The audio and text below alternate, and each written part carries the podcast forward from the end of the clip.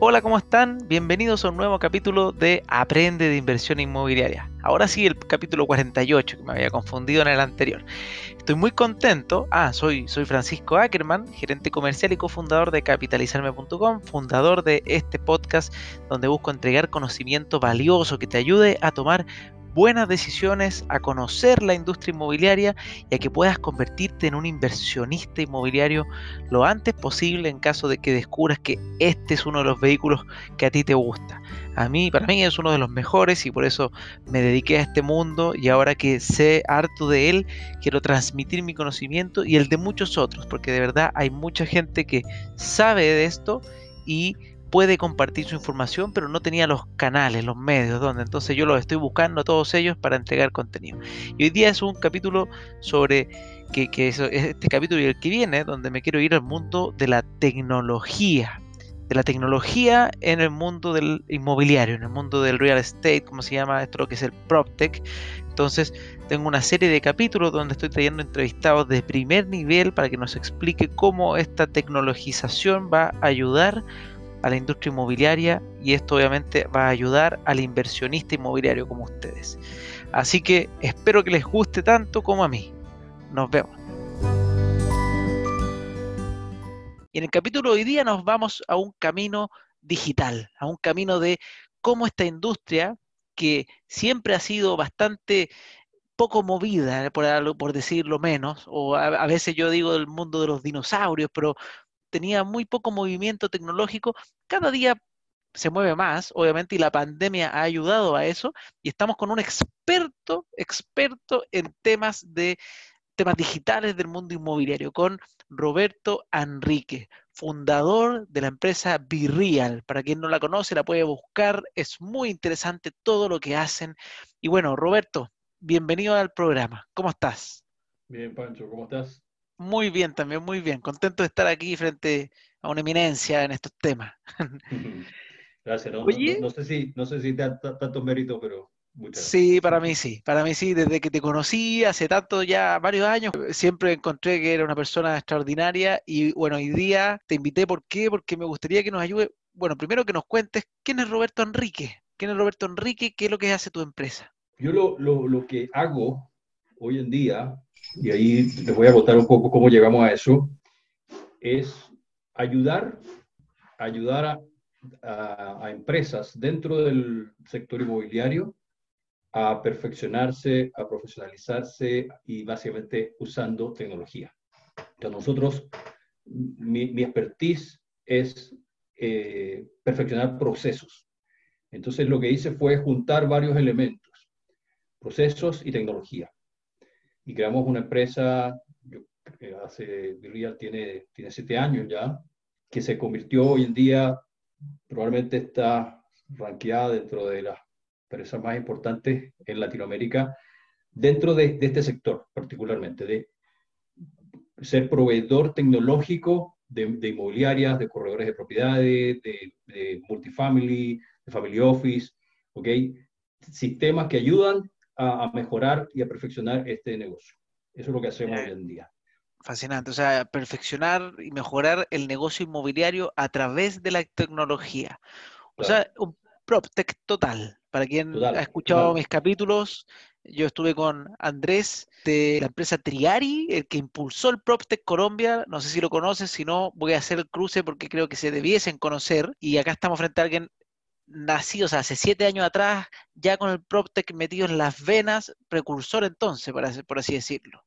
Bueno, a mí, a mí lo que me pasó un poco fue lo siguiente, yo, yo trabajé siempre, yo del, del año 2000 más o menos, vi la oportunidad, no todavía del mundo inmobiliario, pero sí de la tecnología. O sea, el año 2000, 20 años atrás, a mí lo que me pasó fue que yo aluciné con Internet, año 99, año 2000, esa época. Y me metí, en, en esa época era el boom de, la, de las tecnologías, de las .net, de las .com, perdón, y me metí en un, concurso, me acuerdo, me fue, fue bien, y, y ese fue como mi, mi introducción al mundo de a la parte tecnológica, al mundo de Internet, al mundo .com. Después, no me fue bien en esa época. Hice el salto, estuve un año tratando de, de, de levantar eh, capital, de llevar adelante varios proyectos que tenía en carpeta, que, habían ganado premios en, este concurso que participé, pero me fue mal. O sea, finalmente no pasó nada. Fue justo también el año que como se vinieron abajo. Entonces, bueno, pero el, aprendizaje fue importante y, quedó.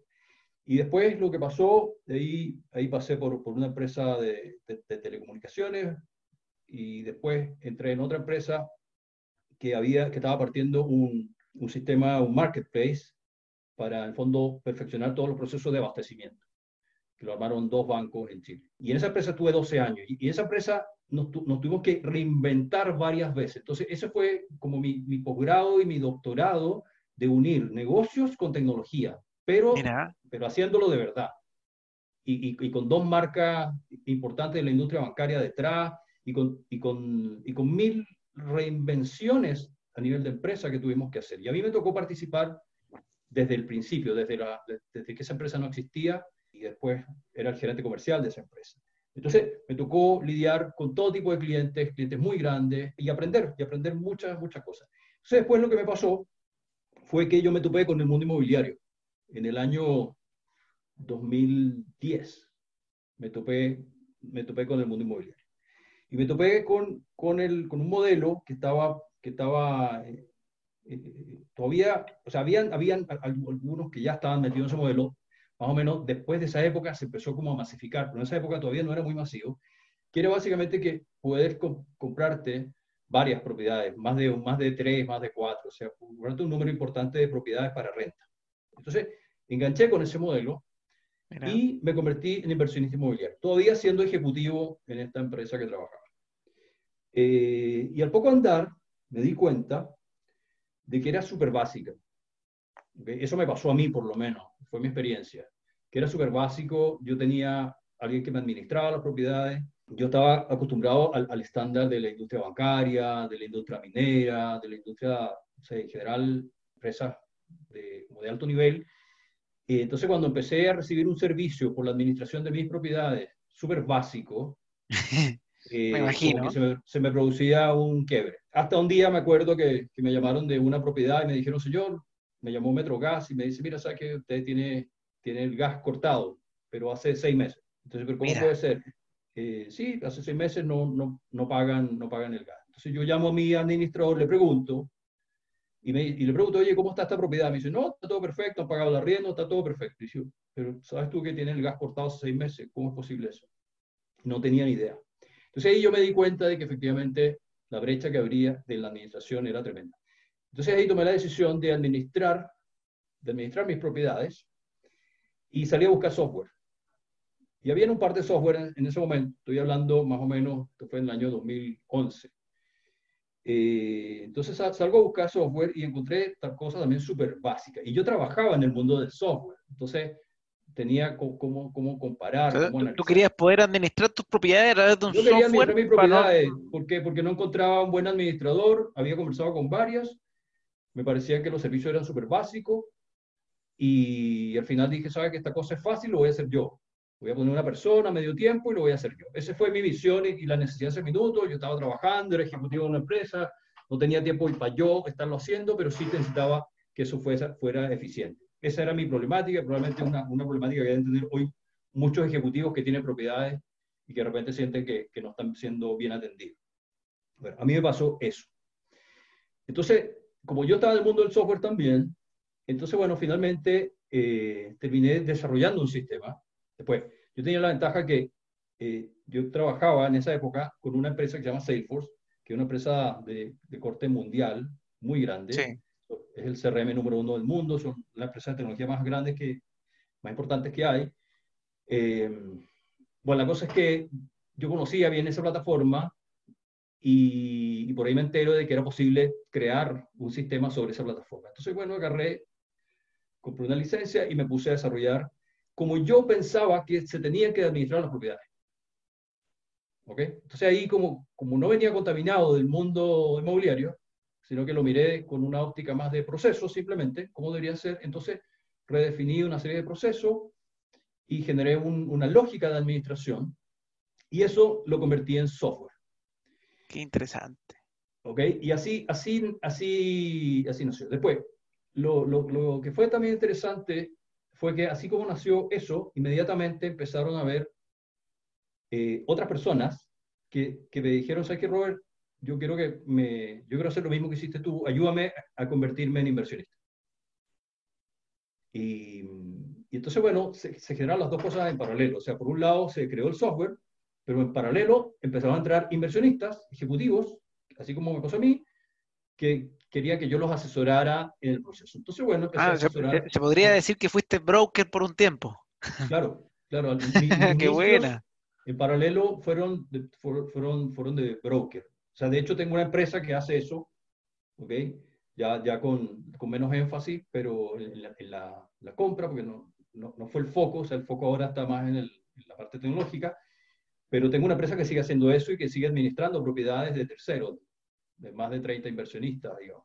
Entonces, se, se fue dando una cosa súper interesante porque, porque por un lado se fue desarrollando un sistema y por otro lado se fue ese sistema poniendo en práctica en el mundo real en forma inmediata, con clientes de verdad, con inversionistas de verdad, con arrendatarios de verdad, con propiedades de verdad. Entonces se fue perfeccionando. Y, y, y, durante un año estuvimos en ese proceso y bueno, y, fue muy bueno. O sea, más o menos para que tengas una idea del nivel de, de, de ahorro de tiempo que, que alcanzamos en, en, esa empresa es de 70%. Es brutal. un montón. Es brutal. Y ahí después pasó otra cosa súper interesante que es como anecdótica y, y, bonita para la historia, que la gente de Salesforce de Estados Unidos me contactó. Me llaman por teléfono y, bueno, no, no, yo, yo, yo me, conocía con ellos, ellos me ubicaban, porque cuando habían venido a Chile algunas veces, eh, me habían invitado a, su, a sus presentaciones como, una especie de caso de negocio. Entonces ahí yo contaba un poco la historia de cómo nos había ido con ellos en, en, esta otra empresa. Bueno, la cosa es que eh, ellos me contactan y se enteran de que yo había hecho algo, que había hecho, hecho un sistema sobre Salesforce. Entonces me contactan y me preguntan y me, y dicen, muéstrame qué, qué, hiciste y tal, y se lo muestro. Y le gusta. Y dice, oye, ¿sabes qué? Esto está, esto está bueno. Está bueno, esto, esto lo podríamos convertir en un producto y venderlo en todas partes. Bueno, y ahí me ofrecen ser no es, socios, pero son socios tecnológicos. ellos tenían una modalidad de partnership en la que ellos te ponen toda la tecnología, el coaching y te, te ayudan, y, y, tú eres el dueño del producto y, y, tienes que armar una empresa y todo, y convertir esto en un producto. ¿okay? Y, convertir un software en un producto significa que lo puedes vender a cualquiera. ¿okay? Y eso fue lo que hicimos. Entonces tuvimos todo el año, durante todo el año 2012, eh, trabajando para convertir este desarrollo hecho un poco a mi medida, a la medida de mi negocio en ese minuto. En un producto vendible. En un producto, que es algo totalmente diferente. ¿okay? Un producto tiene que ser súper versátil, tiene que ser adaptable, tiene que tener una serie de características que son mucho, van mucho más allá de, de, que cuando tú te haces un producto para, para ti. Eh, y además tienes que tener toda una lógica comercial detrás, un pricing, marketing, o sea, todo lo, todo lo que está asociado a una empresa de tecnología. Y, y el desarrollo permanente. O sea, ya una vez, que, una, una vez que tú partiste con una empresa de tecnología, no puedes parar nunca de desarrollar y de perfeccionar. No puedes, si no queda fuera inmediatamente. Entonces, bueno, no, em, empezó esa aventura. Esa aventura partió en el año 2013, principio del 2013, ya parte Real State, el nombre formal se escribe Breal, eh, parte Real y, y, empezamos, como todas las, empresas, digamos, de a poquito, mostrándole algunos clientes por aquí, otros por allá, y así fuimos avanzando, avanzando, avanzando. Oye, Roberto, para ir de repente llevando esto hacia el inversionista final, para que entienda aquí ciertas cosas. Por ejemplo, en, esta, en esta historia, ¿tú cómo ves que, la tecnología y este tipo de iniciativas, esto que tú entraste en un mundo súper árido, que lo tuviste que crear para ti, así como a golpes, para que ahora estás viendo que, que funciona, ¿cómo impacta en el inversionista finalmente que hayan este tipo de iniciativas tecnológicas en el mundo de la inversión inmobiliaria? A ver, eh, es, a mi juicio es algo fundamental. O sea, a ver, ¿cómo yo visualizo en general las empresas? Yo creo que el 100% de las empresas van a ser empresas de tecnología. Bueno, quiero que se entienda bien lo que estoy diciendo. a ver. Eh, no, no, no, quiero decir que todas las empresas se van a convertir en desarrolladores de tecnología, no estoy diciendo eso. Lo que quiero decir es que la tecnología va a estar en el centro de las empresas. ¿Ok? Hoy todavía se observa eh, que la tecnología es, un, es una herramienta. La, tecnología es algo que yo compro para usarlo. Es como, necesito una camioneta, compro la camioneta, la uso. Pero yo no soy, no estoy en torno a la camioneta. No sé si me explico. La tecnología eh, va más allá. La tecnología está transformando la forma de hacer los negocios.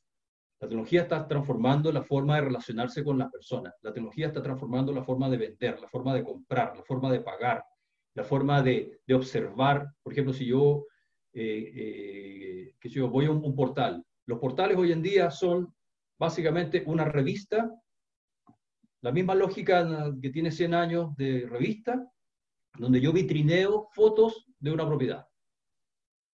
Eso no ha cambiado. la, única diferencia es que ahora la foto está en una pantalla y antes estaba en una revista, en un catálogo. Pero la lógica es la misma. Ya. Pero la tecnología está permitiendo, por ejemplo, que eso se transforme en otra cosa. Entonces tú vas a poder hacer visitas virtuales, vas a poder eh, caminar por dentro de la propiedad, Compararla en tiempo real con cosas de alrededor. Claro, vas a poder entrar a la propiedad, te fijas, de verdad. O sea, hoy, hoy ya, ya hay visitas virtuales que son súper buenas y tú puedes moverte por dentro de la propiedad. ¿Te mm. fijas?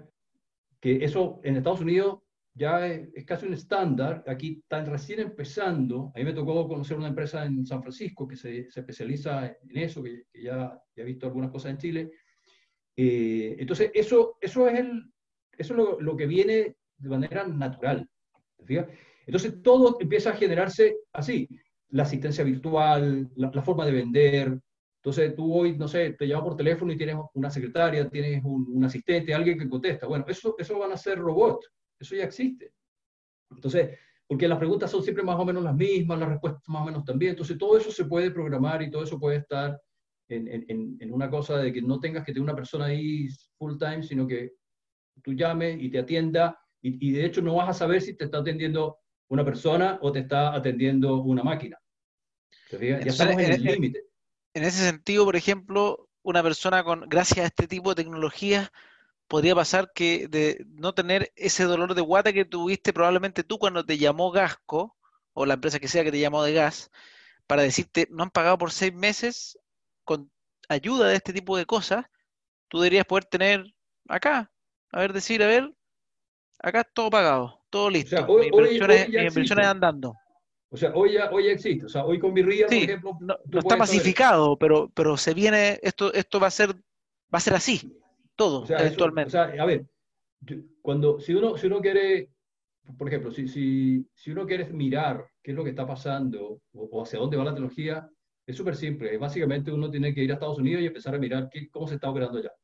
Efectivamente. y mire, y ni siquiera tanto, tú puedes, puedes cambiar de industria solamente. Yo, por ejemplo, no me imagino un banco que te llame por teléfono para decir quiere venir a ver su saldo, tiene que venir aquí en vivo a, verlo. porque, porque esa, industria, la, fintech, en el fondo, ya, ya pegó un salto. Hoy día cuando inviertes, tú inviertes online tienes tus cuentas online, tienes la rentabilidad online y, tu inversión la manejas ahí al dedo. En el mundo inmobiliario todavía no es así, pero, pero, ni siquiera tienes que irte a Estados Unidos, pero, pero me imagino que vas eventualmente, así como tú ves cómo va tu acción, tú tienes que poder ver cómo va tu departamento y que en vez de que alguien te diga, oye, mira, la rentabilidad de esta propiedad va a ser tanto, porque la plusvalía creemos que va a ser tan, compadre, acá están los datos, así va, así va a ir la propiedad o lo que se estima. Porque, ¿Por qué? Porque acá sí están los cuadros. Bueno, eso, eso, que, eso que tú estás viendo como futuro ya existe. Eh, eso ya existe. O sea, tú vas a Estados Unidos y ya, o sea, hay muchas cosas que, por ejemplo, que nosotros, que para nosotros son como futuristas, entre comillas, o sea, futuristas, no sé, un año, dos años, tres años, allá existen ya hace rato. De hecho, en Estados Unidos para comprar una propiedad es todo casi digital. ¿sí? para visitarla. De hecho, por ejemplo, si tú quieres ir a ver una propiedad, tú ni, siquiera te la tienes que ir a mostrar, sino que tú vas, te, te dan el código de acceso de la puerta, que, que es digital. Y, y entras y listo, y mira, y, y, tú recorres la propiedad, igual que queda filmado. Eh, entonces, tú dices, no, que eso falta mucho para que llegue aquí a Latinoamérica, Chile, a otros países. No, no yo creo que no. No, tampoco creo que tanto. Estamos en el proceso, ¿te fijas? Pero, pero estas son cosas que ya existen, ¿te fijas? Entonces, la, mejor manera es ir mirar lo que se está haciendo en Inglaterra, lo que se está haciendo en Estados Unidos, que yo creo que son los, dos referentes más importantes. Del PropTech, sí. real estate, y tú vas a ver que esas cosas ya existen y que además son un estándar, no, no, no son novedad. ¿Ok? No son novedad. Eso es súper importante para... los inmobiliarios. Esto, que sea estándar quiere decir que cuando llega, si no estás ahí, estás fuera. Claro, o sea, es un estándar de la industria, tienes que estar ahí. Claro, o sea, nadie va a comprar un, un, auto sin, no sé, sin ruedas. o sea, tiene que tener ruedas, si no, no lo compra. Bueno, aquí es lo mismo. O sea, eh, todas esta, estas ayudas tecnológicas son normales. Por ejemplo, para un inversionista, ¿qué cosa debería ser normal? Que cuando viene un administrador, cualquier empresa que te ofrezca los servicios de administración o de venta, él tener un portal en donde él pueda ver sus propiedades, pueda ver cómo va la cobranza, pueda ver los trabajos, pueda aprobar un, un presupuesto de un trabajo que se sale de cierto rango, pueda solicitar cosas, pueda subir adjuntos, pueda ver adjuntos, pueda ver los contratos de riendo, eso es como, en Estados Unidos eso es estándar. O sea, es obvio, es como que, que ¿cómo se te ocurre plantearlo? Ni siquiera lo preguntas, viene. Aquí todavía, o sea, existe, pero, pero no es un estándar. ¿Te fijas? Entonces, eso hoy en día existe. Por ejemplo, Virreal tiene eso como, como, como está ahí un producto que tú vas y, y, puede, y, el, y el dueño puede ver en línea toda la información de sus propiedades. Okay, lo mismo por el lado de los arrendatarios. También. Entonces el arrendatario ve sus propiedades, ve los pagos, ve los pagos futuros, ve, puede bajar el contrato de arriendo, puede generar un ticket, eh, puede pagar en línea. ¿Te fijas? Mm. Entonces esas son cosas que se ven como, como que lejanas, pero no, eso ya existe. Entonces, toda esa, toda esa, todo eso hace que se perfeccione el proceso completo. Y ahí es donde salen ganando todos. O sea, sale ganando el inversionista porque, es, porque puede visualizar, puede ver, le puede mostrar que hay un mejor control de, su, de sus activos, salen ganando los arrendatarios, que finalmente son clientes también. Obvio. Eh, ¿Por qué? Porque tienen un mejor servicio. Súper importante al final, si, tú arrendas. Mm. El, que paga, el que paga la cuenta es fundamental el arrendatario. Porque el arrendatario siempre se ha visto, eso es una cosa que yo también observé hace un tiempo, que el arrendatario se ve como, como parte del proceso, pero como algo necesario al proceso, pero no se ve como algo fundamental. Y siempre se ha visto al inversionista como en el centro. No, yo, creo, que, es al revés. se parte del arrendatario. Hay que poner los dos. Son, son ambos. Porque por un lado el inversionista es el que compra el activo, ¿te fijas? Pero después el cliente es el arrendatario. Y, si tienes un mal arrendatario o tienes un, arrendatario mal atendido, te fijas, que te llama por teléfono no le contestas, que te manda un, mail y nadie lo responde, que tiene un problema y nadie se preocupa de él, eh, tampoco te va a cuidar la propiedad, eh, tampoco le vas a pedir cosas, no vas a tener un vínculo tampoco de largo plazo. O sea, si esa persona, los arrendatarios van evolucionando a lo largo del tiempo, van evolucionando en sus necesidades. O sea, si yo soy joven, tengo 25 años, 28 años, estoy saliendo de la universidad, tal vez necesito vivir en un departamento de un dormitorio. Pero ya, ya si, si, si, si me emparejo y quiero vivir con mi, con mi, con mi señora, con mi pareja, y tengo un niño, ya, ya que necesito un departamento a lo menos de dos dormitorios. Entonces, y así voy evolucionando. ¿Te fijas? Sí, de, hecho, yo no conozco una administradora como que genere ese vínculo con los arrendatarios que, que uno pudiera decir, por ejemplo, no sé, estoy arrendando lo que decías tú, un dormitorio, y que uno pudiera decirle a su misma empresa que la riende, hola, me, me, quiero cambiar, me ayudas a, a, buscar otro y me quedo contigo todo el rato, porque al final tú eres mi administrador, me funciona todo perfecto como arrendatario, eso, eso, bueno, yo no, lo, no lo he visto tanto. tecnología. Eso no es tecnología, eso simplemente no, es, es gestión, es gestión. Es gestión, pero además, pero además tiene que ver con un tema, y, yo, yo, lo considero un poco que está dentro del paradigma, que, eh, que no se ha visto al arrendatario como cliente. Yo creo como que, que entra, salen, es como que son un, un número. Como que son algo que es necesario, ¿te fijas? Pero no es tan importante, o sea, ya le arrendé, listo, ya. Lo importante es que me pague el arriendo todos los meses y, ojalá nunca me llame y nunca me moleste con nada. ¿Te fijas? Y si me llama y me molesta, como los arrendatarios son eventualmente, pues, puede ser muchos, entonces al final es un dolor de cabeza. Eh, pero si uno cambia el switch y se da cuenta que el arrendatario es un cliente, es un cliente que, por ejemplo, yo tengo, tengo dentro de la empresa de, de Property Management, tenemos tenemos un par de, clientes, o sea, clientes inversionistas, que fueron clientes arrendatarios. Mira, qué interesante. O sea, ellos nos arrendaban propiedades y después eh, se fueron, fueron, digamos, creciendo profesionalmente, tenían más plata y después dijeron, ¿sabes qué? Me quiero comprar un par de propiedades, se las compraron y ahora administralas. Mira, yo siempre me he imaginado algo, algo, algo chistoso, yo no, lo he visto, y lo digo al aire porque ojalá que alguien lo agarre y lo convierta en negocio, pero como un programa como de lealtad, yo siempre me he imaginado por qué un arrendatario no puede ser que en su arriendo, por ejemplo, venga, como que venga un, mini fee pequeño a la administradora para decirle cuando hayan oportunidades, la convierto en un pie para comprar, como me imagino como una cosa así media, media de juego que en tu administradora vas invirtiendo dinero para convertirte en inversionista tú. Ahí tiene, ahí tiene pero, son, pero son cosillas que las tiro, que hoy día no me dan las manos con las cosas que estoy haciendo, pero son, son ideas que a veces me, pasan por la cabeza. Bueno, eso, eso, eso pasa mucho, pasa mucho que de repente uno tiene ideas y, y, y esas ideas, si es que las toma la persona correcta y, y le pone la energía, la puede convertir en cosas que, que, tal vez tú las imaginaste, pero que por ABC no las pudiste hacer y después llegó alguien y lo, lo, hizo. Entonces, por eso las digo, porque me, gustaría que pasen. es, es, un tema que es súper interesante porque, porque el mundo está lleno de ideas. Sí. Tener ideas no es tan difícil. A veces las, las ideas están escritas en los libros, inclusive, pero llevarlas a cabo y llevarlas a cabo eh, en, en, dentro de la realidad que te rodea, eso lo hace difícil. Efectivamente. Y eso, y eso requiere, requiere otro tipo de esfuerzo, eh, otro tipo de trabajo, eh, una constancia que también eh, es bien, bien, bien particular. Entonces, llevar adelante las cosas cuesta, a veces es bastante fácil decirlas, parecen bastante obvias, pero de ahí a, llevarlas a cabo e introducirlas en el mercado, introducirlas en las empresas, o que, o que al revés, o que las empresas las, las adopten, no es, no, no es porque venga el gerente general y diga, vamos a comprar esta tecnología y, mañana la empezamos a usar. No, la empresa, la organización tiene que estar preparada. Tienen que estar preparadas las personas, tienen que estar preparados los procesos, tienen que estar preparados los procedimientos y, y tienen que tener los sistemas correctos. Cualquiera de esas cuatro cosas que falle, va a fallar. El resultado no se va a producir.